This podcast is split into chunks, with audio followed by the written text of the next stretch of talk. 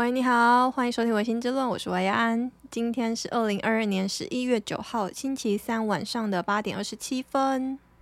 那个要跟大家说一下，呃，第十九集跟第二十集的 Podcast 已经上传到 YouTube 了，所以如果大家比较习惯用 YouTube 的话，现在最新的两集也都上传了。那今天的这这一集的话，应该不会在今天跟 Podcast。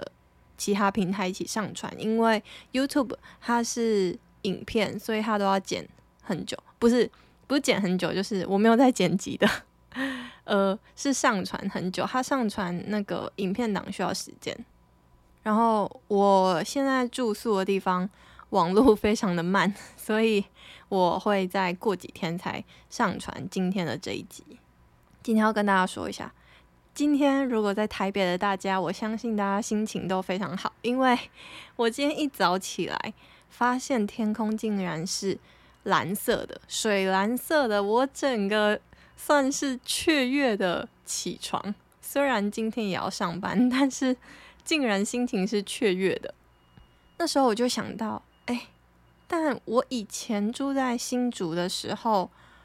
每天其实新竹不太下雨，新竹就是风很大，但它跟我就有一点像南部，就是它也很少在下雨。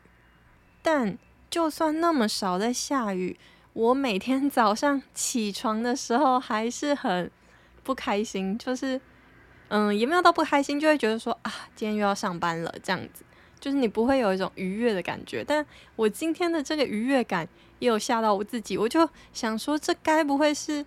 台北对于社畜的一个 阴谋吧，就是当你有另外一个更值得让你不开心的事情的时候，生活中其他一些小确幸都可以为你的情绪带来非常正面的影响。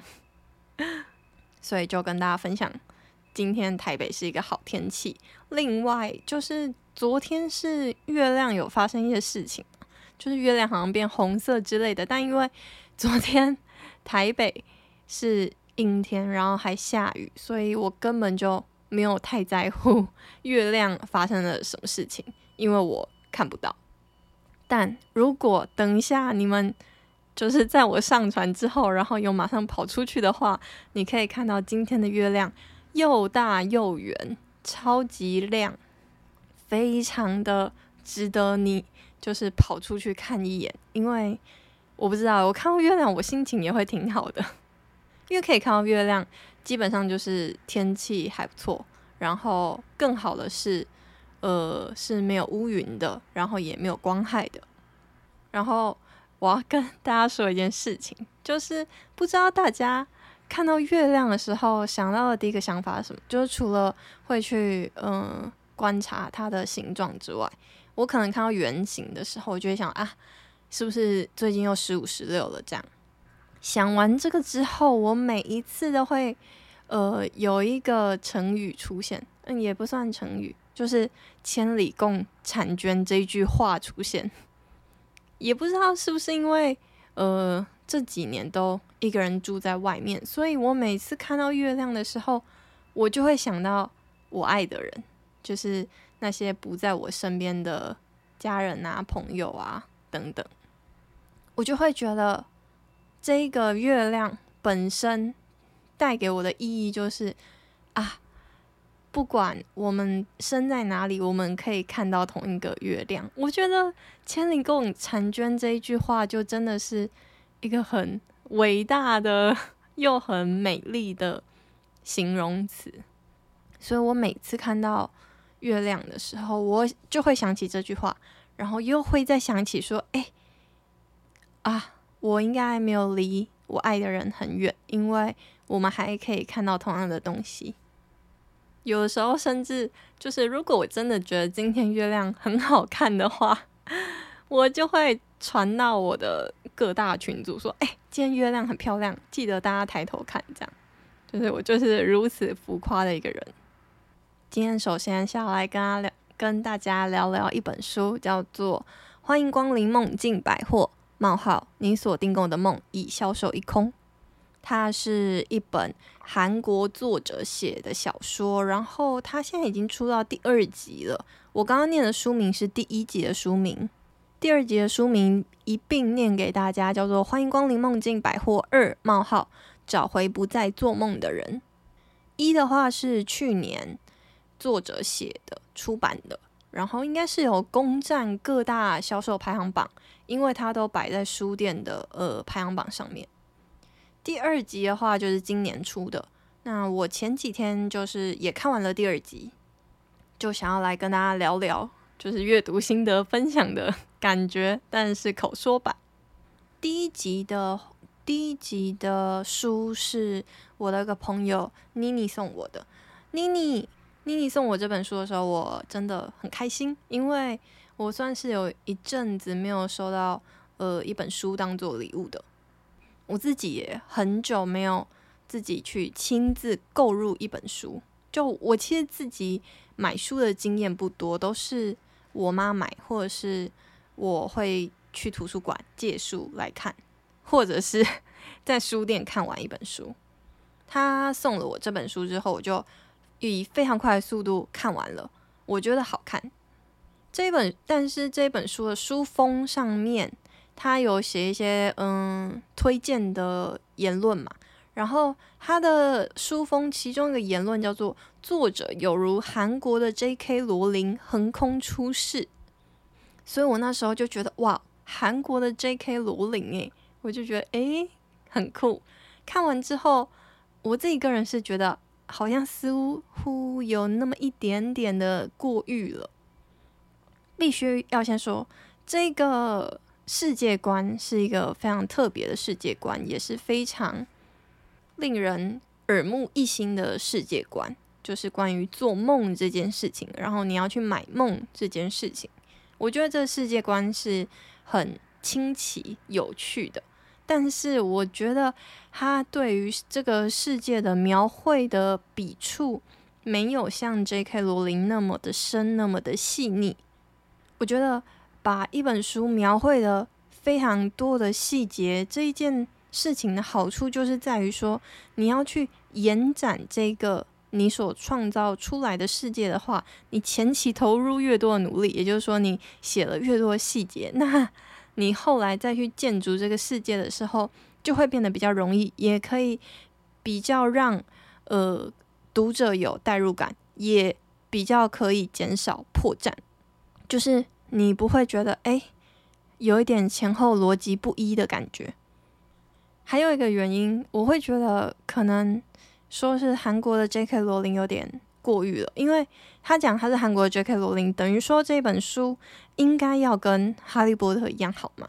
那刚好我是一个哈利波特迷，我哈利波特一到六集看了超过十次，然后第七集看了三四次，所以我是一打开书，任何一本书的哪一页，我都可以继续看完。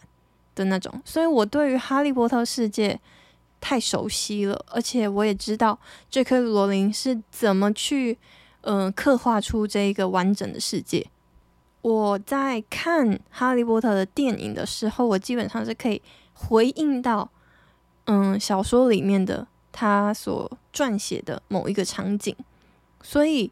这个还原度是很高的，不管是在呃《哈利波特》变成电影，或者是《哈利波特》以前他还是书的时候，他在我的脑海里面，我都可以想象出来，诶，呃，水蜡树街是怎么样，然后路灯是长怎么样，然后麦教授变成一只猫的时候，他是以什么样的姿态，呃，在那边走路，还是就坐在那里，我都可以很清楚的想象的出来。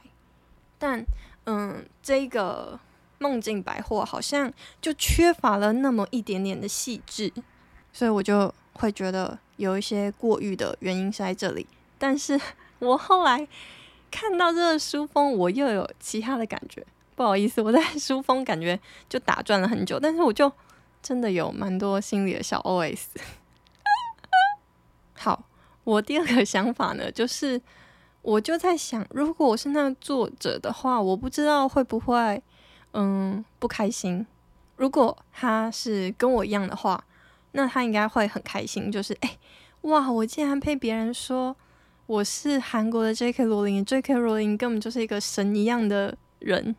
我不是说他的本人，我的意思是指说他是一个可以写出《哈利波特》神作的人，所以他的呃作家的地位是非常崇高的。那如果我可以跟他比拟的话，我一定会非常开心。但是如果那韩国作者是一个嗯很有自己骄傲的人，他会不会其实不喜欢这个推销的呃言论？就是他可能会想说。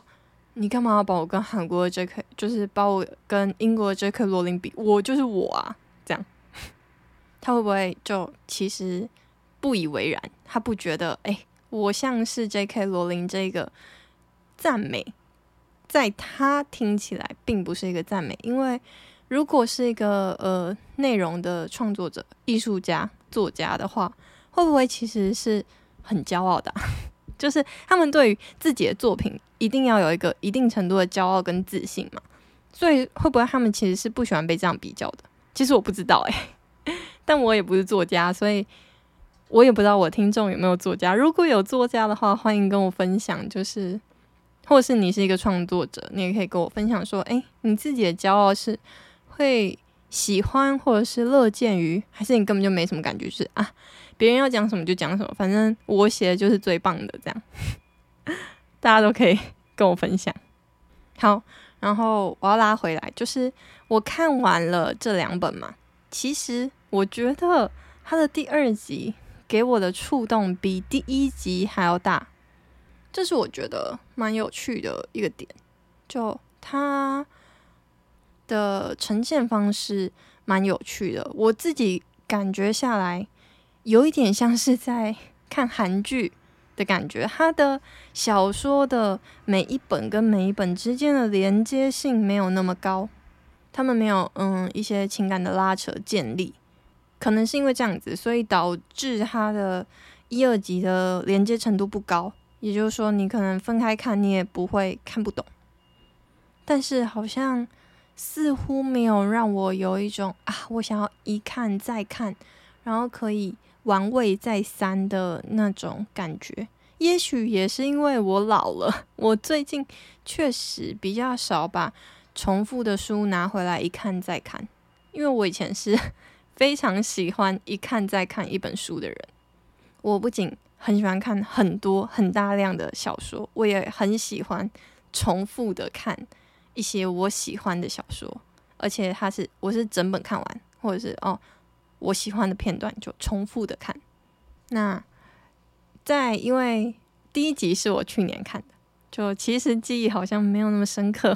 我看完我会觉得说啊，好像吃了一个很好吃的东西，就这样，但不会有那种余音绕梁的感觉。对，但是第二集的话，我其实心里有蛮多触动的。他在讲一些人的感情的时候，但这些都是我非常个人的。感想，所以先不讲这个。我想要讲的是，在第二集里面，我看到了非常浓厚的哈利波特的影子。也许大家会说，哎，其实哈利波特的那个，嗯、剧情还有这个故事发展的 idea，其实是抄其他科幻小说的。也许科幻小说都长得那样子，但我在我心目中，科幻小说的嗯经典就会是。哈利波特，也许还有夜巡者系列，就是俄国小说，应该是吧？我有点忘记是哪一国的小说，但反正哈利波特就是经典。大家也可以跟我分享，就是如果你有看完《梦境百货》，你也有看哈利波特的话，那你有没有发现第二集《梦境百货》的第二集里面有一个剧情？我现在有点不知道到底要不要破梗。好，我就小破一下。大家不要太在意，它不会影响到整个剧情发展。它里面有讲到一个童话故事，这童话故事里面的三个主角分别是现在、过去跟未来。这个你们不觉得就是《哈利波特》里面的其中一个环节吗？在讲现在、过去、未来，就是隐形斗篷，然后转身石跟接骨木魔杖啊。所以我一看到现在、过去、未来的时候，我就马上联想到，然后我就有点会心一笑。但呃，不知道是不是因为这个主题太好讲了，就是关于现在、过去、未来这个呃组合，就是一个非常在科幻小说里面非常定番的一个环节吗？我不确定，但他确实有写出他自己的呃色彩，所以因为我的结论还是这本书是好看的嘛，而且它还比第一集好看，所以是一个正面的评价。只是对于它整个风格的嗯、呈现，我都觉得它可以做得更细腻。如果更细腻的话，说不定就更可以有增加粘着度的感觉。好，大概是这样。以上就是我对呃梦境百货的一些心得感想。最近有一些朋友在嗯求职的阶段，或者是想要申请嗯学校，然后要准备备审资料，都有来问我一下，所以想说在这边可以跟大家分享一下，先分享我自己的经验，然后再从我的经验里面去统整出我自己在。准备这些资料的时候的感想，我自己嗯、在申请大学的时候是用推甄的方式，就是考完学测就去推甄，然后推甄上的。当时是推甄了呃一间私立的学校跟一间国立的学校，然后一间是正取，一间是备取。后来被取那间也有上，所以我就去了那间被取的那间。研究所的时候呢，我也。用申请的方式，因为我那时候在日本，所以没什么心力准备考试，所以我还是用嗯推甄的方式，然后就推甄上呃跟我大学同一间的研究所啊。中间还落掉一个，就是我去申请日本交换的时候，嗯，对，我大学在日本交换了一年，然后我申请了一个交换的计划跟一个留学金的计划，这两个都有通过。但是，其实，在申请这个日本嗯交换计划之前呢，我还申请了另外一个到欧洲国家的交换计划，但失败了。现在突然又想到，我大学在去日本交换之前，还有一年的暑假是去呃参加教育部的一个研习团，然后有到英国去呃研习二十天，他也是需要甄选，然后写报告的。最后就是。呃，还有去过一次，呃，当国际志工的经验，那一次也有被呃甄选上。最后就是 找工作的经验，我有，嗯、我目前当嗯社会人士也差不多一年多的时间，一年多的时间呢，然后我总共面试了应该近二十家的公司有哦，然后履历就不用说了。嗯，我都我都不算的。好，然后这大概就是我拥有的所有的经验。那在这些经验里面，首先要先跟大家分享的是，在撰写资料的这个部分，从嗯申请研究所跟去找工作都会有的呃一件事情，就是履历跟自传先讲起。自传的话，我相信嗯。大家都知道，就是如果你有去为你写自传的时候做一些功课的话，大家都会知道，你不需要去写说，诶，你家庭是一个小康家，我来自一个小康家庭，我有个弟弟，一个爸爸，一个妈妈，然后我们是四口之家，还有养一只狗，我的童年非常的欢乐，等等，这些是不必要的。大家可能会发现，诶，为什么维安？并没有讲说你不能写你是哪里人，对，因为没错，因为我就是很喜欢我生长的环境，所以我会写出地点。有可能是因为就是我的出生的地点就是跟别人比较不一样啊，毕竟我记得我们现在台东的户籍人口数不到二十万吧，就是诶，我是二十万分之一耶，然后全台湾的人口有两千四百万人诶。所以我算是一个蛮稀有的存存在啊，我自认为啦。我不知道为什么我突然变得很骄傲，但是 我想要讲的重点就是，你要确认你可以写的每一句话可以发展出来的东西是什么。就是你写每一句话都要有你自己的目的。如果这句话没有目的，那就不要了，就不要舍不得，也不要觉得说啊，你在填空间，不要，宁可你在你拥有的少少的东西，少少的很珍贵的经验里面，去呃比较仔细的说明你到底在这个专案里面、这个活动里面，嗯、这个社团里面做了什么事情，也不要呃噼里啪啦写了一大堆，就是呃。有一点像是一团乱麻，然后全部都塞给对方，但也不去分析说为什么你要写这一点。那光这个筛选的过程，你可能就会很累。但是我都会用一些精神胜利法，就是你那么累，就是为了要让别人看见你的努力嘛。那如果你那么努力了，你还没有办法让别人看见，那就是很可惜的一件事情。好，所以。第一步就是要去筛选你可以写的内容，但我知道有一些人他是连他人生到底拥有什么都不知道，就是有些人就会说啊，我我就没做过什么事情啊，我又没参加过什么活动，那这件事情，呃，可能就要从根本去解决。如果你还没有呃需要去申请。任何研究所啊，或者是找工作的人，你还是学生的话，那我在这边可以把我那时候听到的话分享给你，因为我自己觉得我的大学就是这样子活过来的。因为我是在高中听到这句话，所以高中听到也来不及。虽然我也觉得我高中过得不错，我高中的时候听到一个，嗯，算是业界大佬嘛，业界大佬他有一次就来演讲。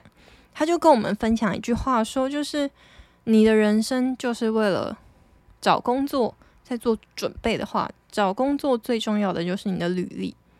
所以呢，反推回来，你要得到一份好的工作，你要有一个漂亮的履历。漂亮的履历要怎么形成呢？就是靠你呃写履历之前的积累嘛。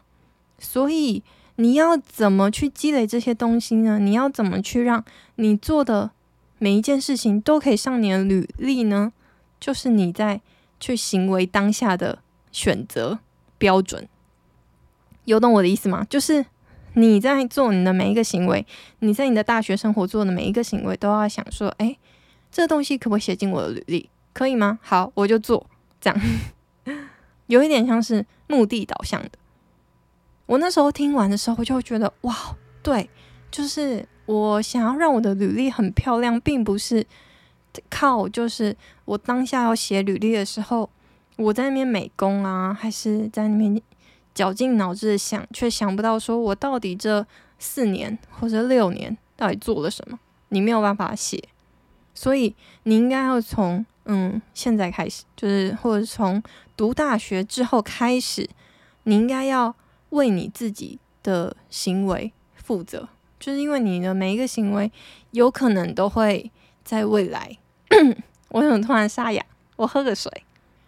你的行为都会在你未来的某一刻去造成一些影响，不管是好的或者是不好的。也许在当下是一个，嗯，你非常随意做出了一个决定，但是到以后的某一个时刻，也会有一个特。别的呃际遇跟影响，所以我自己的大学生活，我就是都一直记得这句话，就是我所参加的活动，或者是我所嗯申请的计划，我都是希望我在未来求职的时候，我可以写上去，然后写的很漂亮，这就是我的想法，但。这个前提是因为我认同这个业界大佬说的话，因为我自己个人就是一个非常想要找到一份好工作，又或者是说找到一份薪水很高的工作，就是我希望嗯可以呃负担起家里的呃重担，算也不是重担，就是嗯负担起家里的开销花枝这样子。所以呢，我听到了那一句话，就有点像是。嗯，拿到一个救命稻草，然后我就这样子活着，然后我也觉得，哎，活得还行。就是你在做决定的时候会有一个依归，就是哎，这决定可以做吗？该做吗？值得做吗？我都会去这样子去衡量。好，那讲完 还不需要写履历的人可以做的事情之后，好，如果你现在要来写履历了，我现在要讲的话就是，我就当做你有很多东西可以写。那你要怎么去筛选呢？第一点要去筛选跟你的科系、跟你的工作有关的经验，写在最前面。啊，对不起，我。我讲到履历去了，我现在在讲自传。好，我要继续讲我的自传。自传呢，我自己个人是觉得它就是一个凸显你个性的东西。我自己很喜欢写呃自传的方式，是我喜欢写像一个一两百字的小短文，然后可能写三四个小短文，集结成一篇。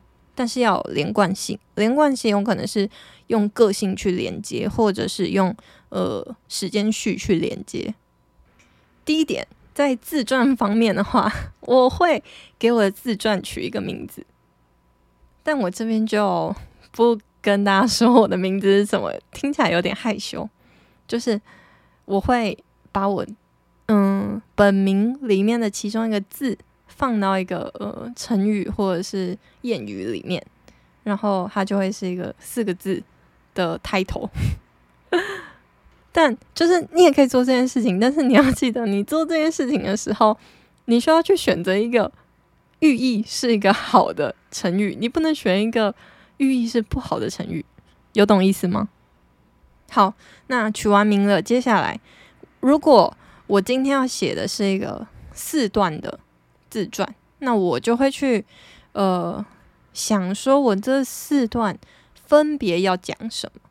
像第一点的话，我要讲的是，诶，呃，我的个性很开朗外放的话，那我就会，呃，放一些关键字在这边。例如，不是，就是会例如说，诶，开朗外放，那它的 title 就会是四个字嘛。那接下来就是写说，诶，你开朗外放了，在哪些地方具体的展现是什么？最好的方法就是可以结合过去的经验来去凸显你这个个性的好处。那接下来自传除了个性之外，还有你所做过的事迹嘛？那如果你是有一个非常大的专案，那你可能就可以我啦，我自己的话，我可能就会在这一两百个字里面去把我在专案里面做出的贡献。去数据化出来，去分类起来，就是你到底做哪些事情？你是文件管理，或者是嗯系统开发？什么系统开发？然后开发到什么程度？然后你在从中是扮演呃团队里面怎么样的角色？这些都可以讲。就是你要把事情写得很具体，你不能说啊我很厉害呀，或者是哦我担任嗯。国际礼宾团的团员这种事情，或者是诶，我当了礼宾大使的大使，或者是钢琴社的社员，这些事情就非常的呃，别人看了不知道你做了什么事情的感觉，那就不要。你应该要写的是，诶，我在钢琴社担任公关，那你做了公关，你怎么样公关了你的钢琴社？你可以这样子写。或者是，如果你是礼宾大使的话，那你到底在大使的这个工作里面是什么？是带外宾吗？那你带了几场外宾？带了怎么样的外宾？让你最印象深刻的外宾是谁？然后你做出了什么贡献？我觉得这些是可以着力的点。那如果已经有工作经验的话，当然会很一大部分放在你的工作经验。如果你的工作经验是有非常多的事情可以做的。例如，我好像在讲废话。大家谁工作没有很多事情可以做？但是我觉得我自己也都在练习的事情，就是要把你工作内容去数据化，去有价值化。我觉得这蛮难的。这边给大家一个呃建议，或是一个撇步，我自己发现的撇步，就是我会去嗯一零四跟 LinkedIn 上面看我想要找的职缺。例如，我想要找的是 HR 公关的职，哎，不，人资。我在那边乱讲英文。我想要找的是一个人资的职缺，那我就会去看各家公司人资的职缺，他是怎么去讲这个人资的工作内容，跟他所期望拥有的人才，然后我就会去偷他们的字。但这些事情要警告大家，也不警告，就是提醒大家说，哎，你真的要去看很多，就是你一零四每这你就直接筛人资，然后一个一个点进去看。然后就去可以去偷一些，哎，你觉得写不错文字，然后去融入进去你的自传或者是你的履历。那这样子的话，就可以确保你写出来的履历跟自传都是符合你要申请的那个职缺的东西。回扣到研究所也是一样，你应该要去非常仔细的 go through 那个网站里面的每个细节，就是学校官网里面的细节，然后去把里面的文字。去 copy paste 到你的履历里面，这样子。所谓 copy paste 是指说，哎，他们希望征找什么样的人才，然后你就要在你的履历跟自传里面证明说，哎，我真的是你要的人才，因为我拥有这些特质。例如，人资可能要心思细腻，可以洞察人心 之类。我不确定，我我不是人资，我也嗯，目前就是想象。他可能会需要怎么样的特质？那你就可以去用你自己的过去经验去展现你拥有的这些特质。那如果你是在呃公司企业有一些工作经验的话，那你甚至可以把你的经验去数据化。但呃这边分享一个小小的建议，就是 我之前写履历的时候，我有给嗯、一些我的好朋友跟一些大佬们看。其中一个大佬，因为我目前还很菜，就是工作经验不长，所以如果我去做数据化这件事情的话，会导致我的数据好像不上不下，就是看起来就哦，好像不怎么样的数字嘛，这样。那嗯，那个大佬就说建议就不要写了，因为他是主管，所以他看过那么多履历的意见下来的话，就是如果你的嗯数据并不是非常的。让人一眼看到就会哇哦的那种的话，那你可能要先去斟酌一下你要不要写。所以这是一个呃其中的小建议。那呃讲完这些之后，所以在做自传跟履历之前，可以做的事情就是列点列项，去把你曾经做过的事情写下来。在对于找一份新的工作或者是可能要读 EMBA 或在职专班的人来说的话，我自己个人，呃，目前想到会遇到困难，就是，诶，你会不知道你到底过去做了些什么。但这个时候，如果你有写工作记录的习惯的话，你就可以很轻易的知道啊，你过去这一二三四五六年间，你到底做过了哪些事情。有时候你做完，你会。也不是做完，就是你写完，然后你回过头看，会发现说，哎，我其实好像真的做了蛮多事情的。然后也不要高估你自己脑袋的力量，想说啊，我做过那么大的专案，我肯定会记得啊。我解决了那么大的问题，我肯定会记得啊。这种就不用太过相信自己的脑袋，因为你是健忘的，我也是，我超健忘。所以，呃，给现在还在工作的人。然后你没有写工作记录习惯的人的一个建议，就是要写工作记录。工作记录我觉得算是一个 CP 值蛮高的东西，就是不仅你可以给你的主管呈报当做记录，还可以自己留下记录，然后在你可能很灰心或者是想要找新工作的时候回去看，就会发现，哎，我其实好像蛮厉害的，我其实好像蛮努力的，哎，我其实好像没那么差。的一种，嗯，像打鸡血一样的感觉，大概是这样子。好，那讲完这些之后，个人还想要再补充一点，就是关于语言能力的部分。如果你现在在找工作，呃，研究所就不用说了，因为研究所肯定会需要看语言成绩。那基本上越前面的研究所，可能四大啊，或者是中字辈的研究所，绝对会看语言成绩。甚至语言成绩会是第一个筛选掉门槛。诶，如果你没有八多一八百分，你就没办法申请之类的。那语言成绩这件事情也不是一个可以一蹴可及的东西，或者是如果你可以，很棒，恭喜你，那你就快点去考一个在时效之内的证照就可以。但如果你是一个英文，嗯，就是没那么好，或者是外语，德文、日文、西班牙文、法文都没有那么好的人，那就是 建议你可以在语言方面多下努力。我最近也是发现，就是我自己的英文跟日文真的是都很烂，就还是希望可以慢慢进步。就嗯，语言如果真的要学到母语者的程度，或者是你要在商用可以活用的程度的话，真的是 要下一个很硬的功夫。这边突然跟大家就是插话一下，讲一下我对语语言的感想，就是。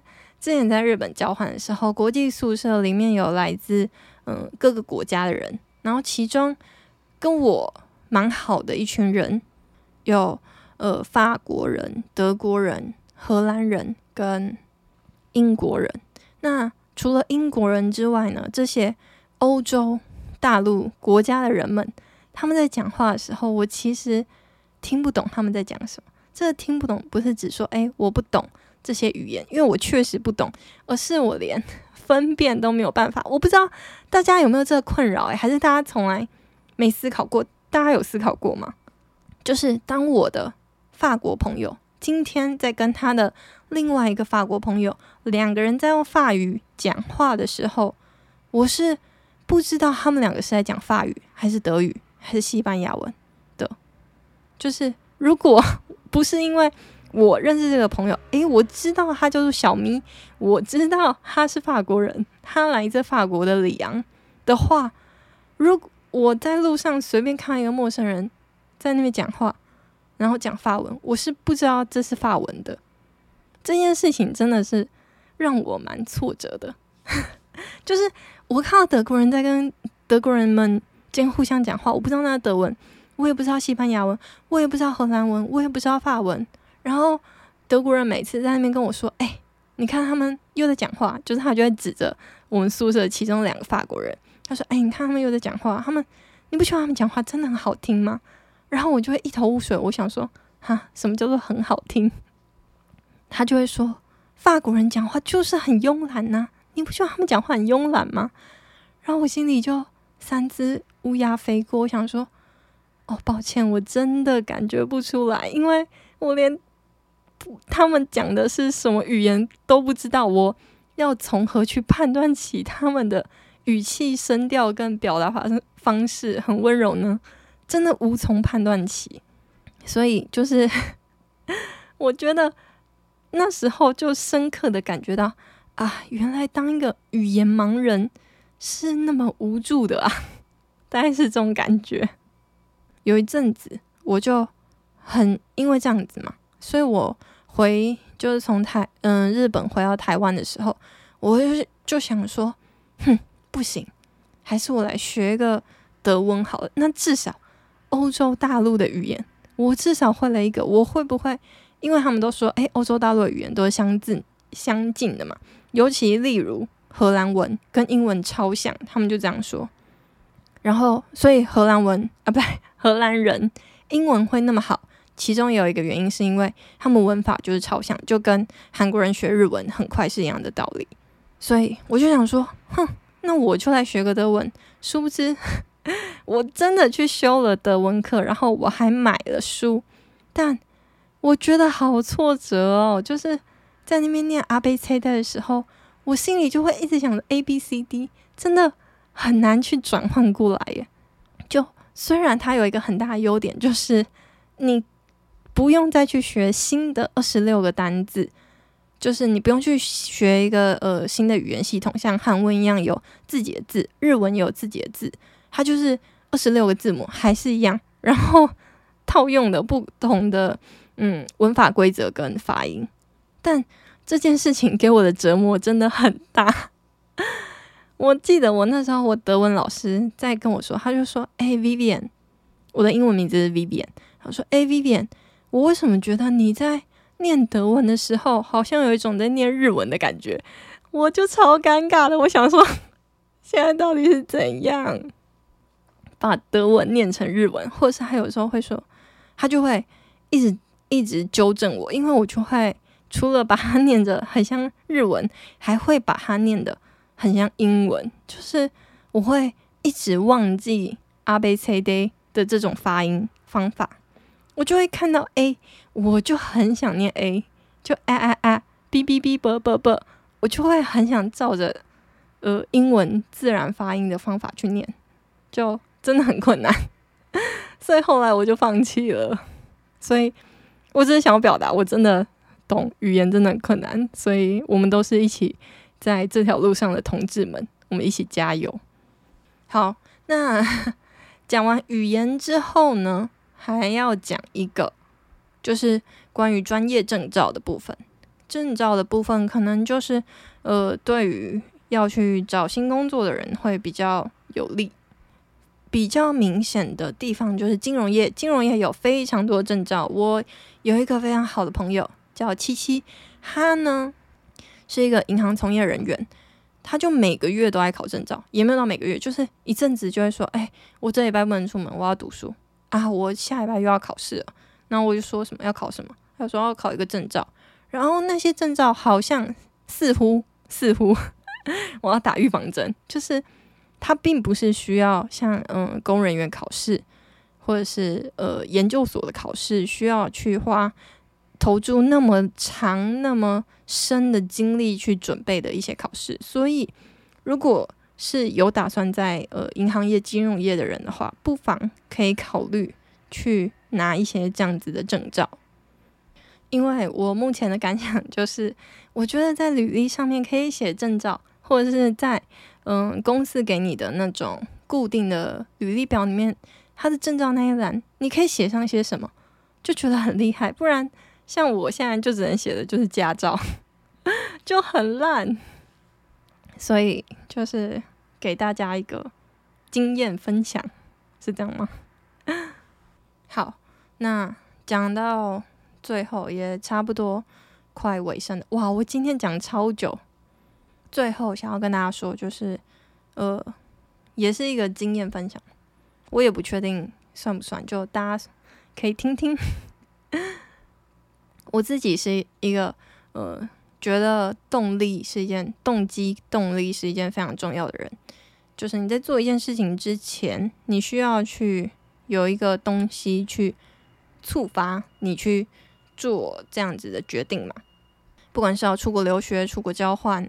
或者是换工作、换跑道，或者是申请研究所，这些都是一个在人生上面很重要的决定。然后，如果你想要在这个决定上面，你已经有一个目标的话，那支持你去前进或达到这个目标的路，其实很漫长。这个很漫长的路上也很辛苦，因为你要的东西肯定是比你现在高嘛。不然你就不会想要去 做这样子的改变。那如果你是要去伸手去拿，或是垫着脚尖去拿，很用力的垫着脚尖去拿的时候，那在你可能会觉得啊，有点没力气，有点不想垫脚尖的时候，有点不想那么卖力的伸出手的时候，我觉得动机就是一个很重要的、很重要的元素，它会支持着你，呃，再坚持一下，这样子。就是我会觉得看到有一些呃朋友他们会犹豫的点，就是我自己的结论啦，就是你可能就不够坚定，你其实没有那么不喜欢你现在正在的环境，这样也是一件好事。就是你喜欢你现在环境，或是你没有那么讨厌，你还可以接受，这也都是一件很好的事情。但我觉得。大家会不快乐的原因，是因为大家都在犹豫。大家会觉得啊，我这份工作好像也没那么好，我是不是要去找另外一份工作？有这样子的想法很好，但是他的这种想法又不够强烈。他不是那种啊，我真的超讨厌我的工作环境啊，我真的超讨厌我老板啊，我真的是超没成就感的，我一定要换一个工作来改变我现在的状态。他的这种动机就没有那么强烈，所以他在找工作，他可能也会。比较就啊，我慢慢看呢、然后哎，我慢慢面试啊，哎，我的履历应该也不用更新吧，这样子的感觉去求职。但我觉得这样子会导致一个人的不快乐，是因为你的状态永远没有安定下来，你没有去安于自己的现状。你其实就你看似不喜欢你的现状，但你没有去积极改变，那你不如就安然的接受你的现状，那你就可以快乐一点。你至少就可以享受着每天朝九晚五下班的生活，但你也不用在下班生活中又在很忧虑说啊，我今天又没有改履历啊，我今天又没有投公司。就是我觉得可以安于自己所决定的成果，就是一件很。赞的事情了，对。虽然我说是最后一点了，但是我还是想补充一点。好，我讲完这一点我们就结束，好不好？最后一点就是呢，我自己写了那么多嗯申请资料的经验下来是，我的个性是我喜欢在脑袋里面想，我会想很久，就是 我可能会想一个月一个月都在我脑袋里面想，就是我洗澡的时候想，然后吃饭吃到一半的时候想。或者是看 YouTube 看到一半的时候想，我想完之后，我会在脑袋里面构思我的自传的架构跟内容要塞一些什么。塞完之后呢，我就写，就是有一天我就觉得，嗯，我可以写了，然后我就会写。然后写完之后，我可能会呃一口气写完一整篇。接下来要做的事情就是重复不断无止境的修改。我觉得就是没有人是天生完美的作家，所以你一定会有非常多的冗言赘字需要去删掉，或者是甚至是这一整个内容都是不要的。那你如何去发现你的做嗯赘字跟错字，就是靠一次又一次的反复看你所写的东西。但这件事情就是我个人经验下来，就是你会看到很腻。你同样一个文字，就说啊，喂，你好，我是维安，收听，欢迎收听《维新之论》这句话，你要听十次、二十次，看看十次、二十次、一百次的时候，你一定会腻。所以我的建议就是，当你可能已经看了十次、二十次之后呢，你可以先休息一下，可能休息三四天之后，再回过头再看一次。你因为你每一次看都会有不同的感觉。我自己每次看我自己的履历，我都会有不不同的感觉。我就会觉得，哎，这里好像其实不用加，哎，这里好像可以怎么样去更精炼、更突出一些我想要表达的重点，或者是，哎，这里到底可以再塞一些什么东西？你去做这种挑选跟嗯精炼的过程，很大的目的，除了去熟悉你自己写的文字之外，你还要去想象。那个面试官，他看到你的履历会有什么感觉？就是他看到了，哎，你日文有 N1，哎，你有去日本交换，哎，你有在哪里打过工？这些他会不会又想要询问你、听你细节的欲望？然后你的这个点是不是你想要让他问你问题的？这件事情是需要去很。认真的琢磨，就是哎、如果我今天 我的嗯气管学概论我拿六十分，然后我就一定不会大啦啦的写在我的履历上嘛，就是因为我不想被问我为什么只拿六十分呢？所以就是嗯，大家都说我没有没有，大家是我自己说，我觉得找工作很像在暧昧，就是你要表达你嗯最完美的。一个部分，但是你还是有一些小缺点，就是，嗯，你要让别人看起来，嗯，你的缺点是可爱的，然后你的优点是哦，很赞，我一定要你的，在履历上面也是一样，就是你要去营造一些让面试官可以问你的话题，你要去把那些东西就像是 一篮糖果，然后你要把。你最喜欢的糖果，跟最漂亮的糖果，最大的糖果，放在最显眼的地方，让人家一看到就想要从那一大篮的蓝糖果 那一大篮的糖果里面挑选那一颗因为那一颗也是你最有自信然后可以回答的最好的这个应该就是我个人认为写履历要或者是自传要写的最好的地方就是如果你可以写到这样子那基本上你就可以有一个完美的面试吧。应该是这样说吧。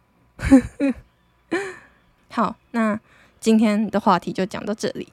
然后今天没有新的留言那就先这样子大家拜拜。